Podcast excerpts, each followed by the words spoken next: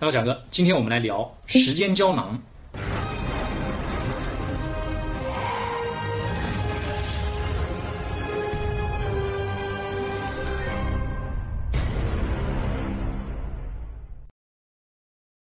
我们知道啊，时间胶囊就是把一些重要的信息或者物品放入一个容器中，密封后深埋地下，并设置一个在未来某一天才能打开的时间。这样，未来的人在打开时间胶囊后，就能了解过去所不能了解的秘密。那么，关于外星机密，是否也存在一个这样的时间胶囊呢？一九五二年七月十九日晚上十一点四十分。华盛顿国家机场的一名空中管制员爱德华·纽金特注意到雷达屏幕的一角有七个聚集在一起的光点，它们在距离首都十五英里远的空中以一百英里的速度移动，但是那片区域没有任何已知的飞机，这些光点也没有遵循任何既定的飞行路线，这立刻引起了纽金特的注意，因为这是首都华盛顿的空域。他立刻报告给了他的上司哈利·巴恩斯。巴恩斯首先怀疑是雷达出了问题，他让两名管制员去检查纽金特的雷达，但他们发现雷达工作正常。接着，他打给了机场的指挥塔台，他们也说看到了同样的光点，而且这些光点急剧远离，而光点移动的方向正是白宫和国会大厦区域。巴恩斯立刻打电话给距华盛顿国家机场十英里远的安德鲁斯空军基地，这个基地是负责保护白宫的空中第一梯队。基地指挥官让附近执勤的两架战机报告情况，其中一名飞行员就报告说，看到这些光点似乎是一团发着橙色光的物体，但不像是流星之类的东西，因为没有明显的尾迹。而另一名飞行员则观察到六个物体，全部都是无尾、移动迅速的光点，这些光点有时候静止不动，有时候突然改变高度和方向。而这些光点在华盛顿上空一直盘旋，有时候静止不动，时间长达六到七个小时。两架 F 九四星火式喷气战斗机尝试在雷达上锁定这些光点，但每次接近后，这些光点就从雷达上消失了。而一旦战机远离，光点就出现在了雷达上。两架战机因为燃油不足返回基地。第二天，空军发出通告，这个消息登上了各地报纸的头版头条。当时有专家还对一张疑似是拍到华盛顿国会大厦上空飞过的 UFO 光点进行了分析，根据它们的高度和移动角度，认为绝对不会是任何已知的人造飞行器。这是继1947年罗斯威尔事件以后影响最大的 UFO 事件，这使得当时的美国总统杜鲁门让自己的空军助手打电话询问此事，因为。这已经关系到国家安全问题。如果这是苏联的先进飞行器出现在美国首都上空，那么将关系到整个美国的防御体系。此事件也引起了公众的巨大反响。为了平息公众对不明飞行物的关注和焦虑，美国空军不得不就这一单独事件召开新闻发布会。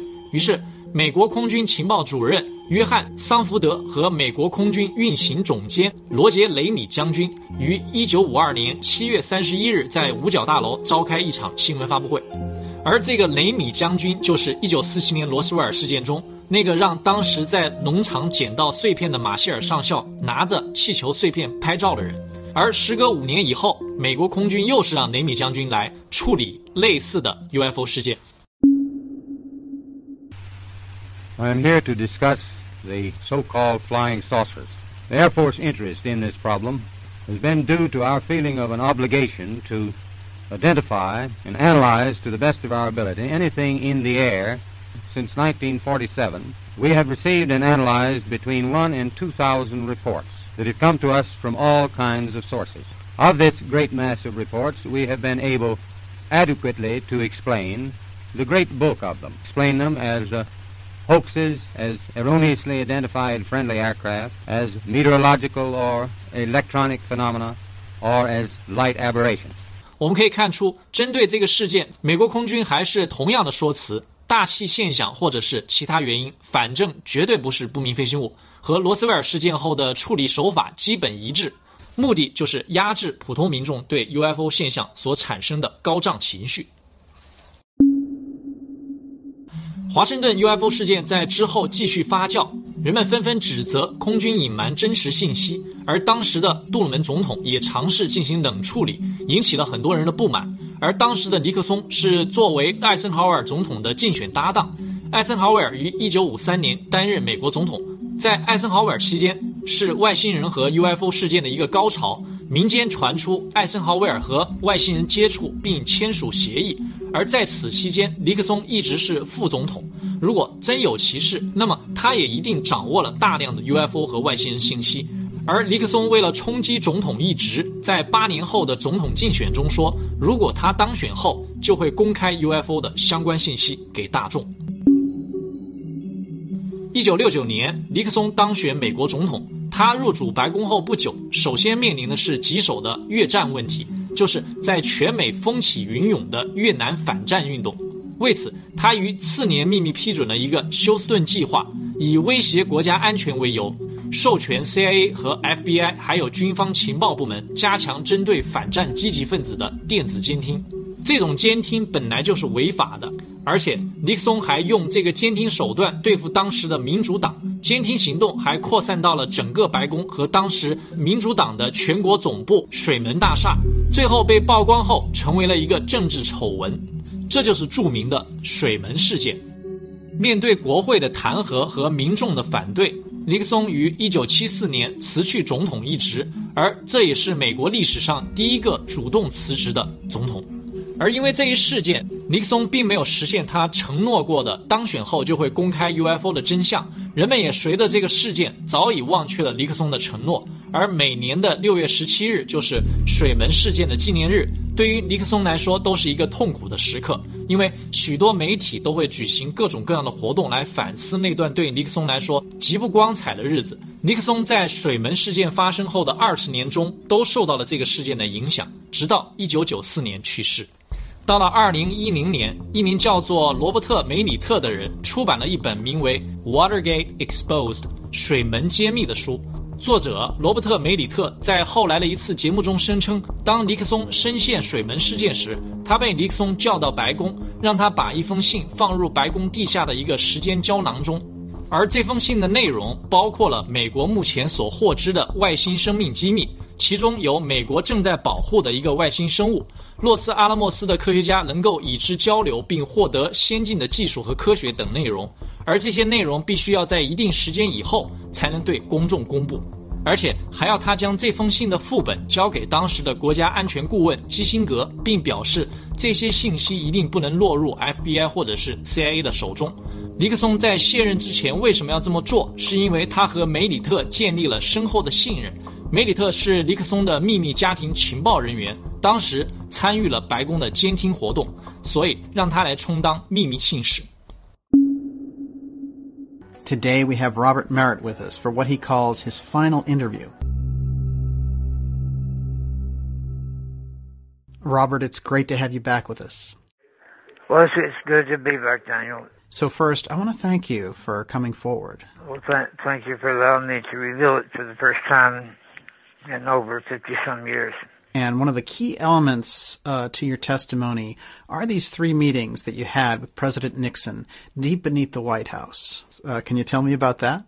He read it to me, and then he showed me. He turned the letter around and he flashed the letter. and I could see two red lines on there and some type of scientific code symbols or whatever it was. Right. And when we've discussed this, uh, you've said it was a formula make us energy independent. Now, can you tell us here what President Nixon said to you about this formula? He said, whoever possesses this letter, or if they are able to decipher this code, then he said they could destroy the entire earth and mankind forever. He said it's vitally important. He said, Did you get this letter over to Kissinger? He says, There's no one I can trust but you.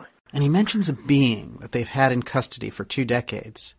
Now, did he specify how many there were? One. And he tells you the being is from planet X. Yes, he did. He did mention planet X. I want to thank you and wish you good health. Daniel, thank you for allowing me to come on and to get this truth out. And God bless you, and uh, thank you, Daniel. Thank you, Robert. Nicely done. 在历任的美国总统中啊，传出最多的外星机密的就是艾森豪威尔总统。比如当时的美国五十一区就是在艾森豪威尔当政时建立的。那么作为艾森豪威尔总统的副手，尼克松也一定是获知了很多外星机密。但是由于水门事件的影响，他没能实现在当政期间公开这些机密的愿望，而是将这些信息仓促装入时间胶囊。这就说明了两种可能：一是历任美国总统都知道这个信息，但是出于某种原因他们不能公开；第二种可能就是在尼克松之后，历任美国总统都不知道这个胶囊的信息。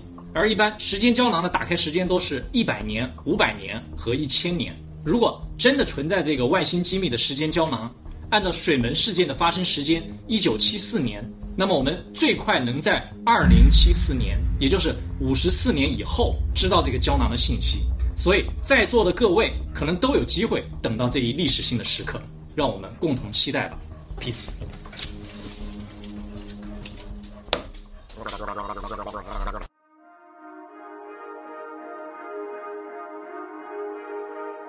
you